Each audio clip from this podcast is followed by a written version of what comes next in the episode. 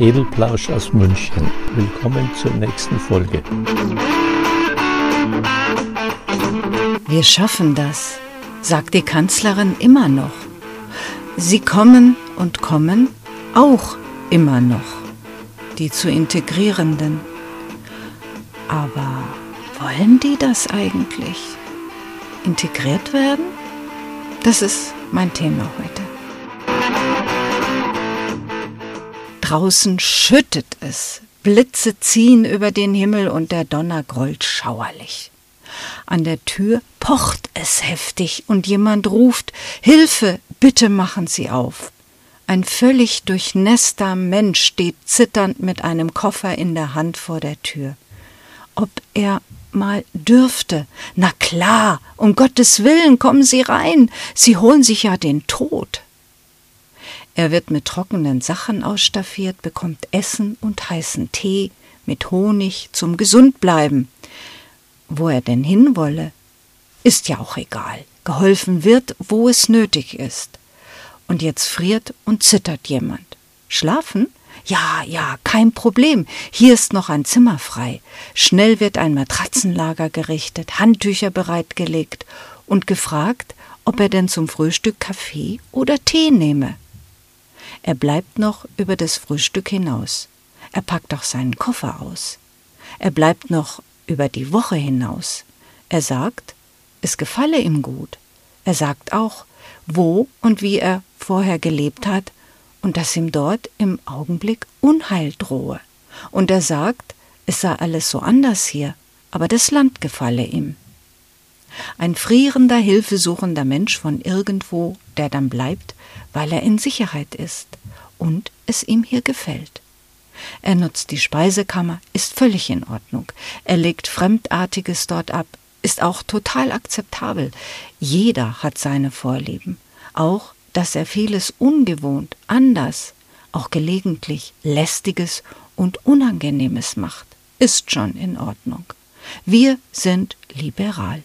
Wir sind flexibel und anpassungswillig. Und vor allem, wir sind für alles offen. Denn alles Neue bringt uns in unserer Entwicklung vorwärts, bereichert uns. Bereichert es ihn auch, wie wir leben? Nein, meint er. Was? Wieso nicht? Na ja, äh, die Sozialisation in seiner Heimat ist anders, hat gute Vorteile für ihn als Mann. Ach. Na gut, darüber sollten wir aber sprechen. Will er nicht. Auch gut. Er braucht ja Hilfe. Ja, was soll das jetzt? Eine berechtigte Frage an mich. Eine Geschichte und auch wieder nicht. Wir sind ein sehr liberales Land, ein säkularer Staat, Religion ist privat, und ansonsten darf jeder tun und lassen, was er will, sofern er die Rechte anderer nicht verletzt. Dazu haben wir das Grundgesetz, das eine Richtschnur auslegt. An die muss sich jeder bei uns halten, ist durchaus zu verstehen. Aber einzusehen? Nicht so richtig wie die bereits bei uns bestehenden Parallelgesellschaften verdeutlichen. Integration, wie sie von unseren Politikern erwünscht ist, hat bisher noch nicht funktioniert. Multikulti war der größte Irrtum, auf dem Leute wie die grüne Claudia alberne Tänze aufgeführt haben. Man kann nicht eine Kultur in eine andere untermischen und den Menschen sagen, freut euch, ihr werdet bereichert. Vor allem, wenn es für sie bedeutet, Rechte aufzugeben, die sich aus ihrer patriarchalischen Struktur ergeben. Rechte, die ihnen sehr angenehm sind. Frauen haben sich unterzuordnen, zu dienen, zu verstecken. Sonst sind sie zu verachten und natürlich erfreulicherweise frei verfügbar, wie ein Kühlschrank, aus dem man sich bedient, wenn man Hunger und Durst stillen will. Aber wir schaffen das. Was eigentlich? Integration? Oder eher Umprogrammierung? Von patriarchalisch machohafter Unterdrückung auf demokratisch respektvoll gleichberechtigt liberal? Ich habe mir mal vorgestellt, in ein Land einer ganz anderen Kultur und anderer Sozialisation auswandern zu müssen. So wie ich jetzt geprägt bin. Ich habe Bildungsabschlüsse, bin politisch interessiert, äußere gelegentlich auch frech meine Meinung, lasse mich nicht an Wände drücken, weiß mich zu wehren und zu behaupten. So, jetzt bin ich mal drin in der Hauptstadt dieses neuen Landes. Nachdem ich mich als Gast fühle, schlinge ich mir wenigstens ein Kopftuch um, denn man soll sich ja den Gepflogenheiten des Gastlandes ein wenig zumindest anpassen. Ich sehe überall schwarz eingehüllte Gestalten herumhuschen und Männer mit Geschirrtüchern auf dem Kopf sehen mich aggressiv an. Und bald bin ich begleitet von Uniformierten hinter einer Haustür verschwunden. Wer, warum, was, woher und überhaupt, wie komme ich dazu, einfach draußen so herumzulaufen? Eine sehr wichtige Frage, denn das darf ich als Frau da nicht. Wie bitte? Hier sind die Richtlinien für unser Land. Durchlesen, diese Klamotten anziehen und dann geht es ab in eine Flüchtlingsunterkunft für Frauen, bewacht von Männern. Integrationsvorschriften konvertieren, Bildung vergessen, Arbeit verboten, wählen absurd, verheiratet werden, mindestens zehn Kinder kriegen, dann darf ich bleiben. Nee, also das will ich nicht. Das Land gefällt mir. Die Sonne scheint täglich, es ist mollig warm, es ist viel Geld im Umlauf, es spielt sozusagen überhaupt keine Rolle, es ist genügend für alle da. Da will ich schon bleiben. Doch, doch. Aber so nicht. Ich will so leben, wie ich zu Hause gelebt habe, mit meiner Religion, will mit meiner Bildung einen Job kriegen, Auto fahren, mit eigenem Auto, mit dem Fahrrad in der Sonne herumflitzen, im Sommer luftige Kleidung tragen, mit Männern flirten, mir den Ehemann selbst aussuchen. Und so weiter und so weiter. Also suche ich mir andere Leute aus meiner Gegend, die auch dorthin geflohen sind, und bilde mit denen eine Parallelgesellschaft. Nun gut, das wäre da sicher nicht möglich, gebe ich zu, weil das den Staatsoberen dieses Landes garantiert nicht in den Kram passt. Und was denen nicht in den Kram passt, verschwindet einfach. Bei uns ist es nicht so. Man verschwindet nicht. Nicht mal bei kriminellen Handlungen, wenn man es geschickt anstellt. Daher eine berechtigte Frage, Warum sollen sich die neuen Bürger unseres Landes eigentlich an unser Leben anpassen, wenn sie ihres im Grunde viel besser kennen und verstehen und auch lieber mögen? In unserem Freundeskreis ist etwas dazu Passendes vorgekommen. Über ihnen hat ein anderer Eigentümer seine Wohnung an das Landratsamt vermietet für Flüchtlinge ist auch eine gute Sache nebenbei bemerkt. Unser Freund war auch erst begeistert, zumal es sich um hochschwangere Frauen handelte, die dort einziehen sollten. Diese müssen nämlich unbedingt aus den Massenunterkünften raus. Außerdem spricht er perfekt Englisch und Französisch und wollte sich einbringen, die Damen in das neue Umfeld einführen und ihnen bei den Regeln unseres Zusammenlebens in einem Mehrfamilienhaus helfen. Was ist daraus geworden? Die Süddeutsche Zeitung schrieb einen rosarot gefärbten, total positiven Artikel genau zu dieser Frauen-WG. Alle Münchner waren gerührt und berührt ob dieser toleranten, hilfsbereiten und freundlichen Gemeinschaft in dem Haus. Die angebliche Integration wurde als voller Erfolg dargestellt. Ich sag angeblich, weil es eben nur dargestellt war.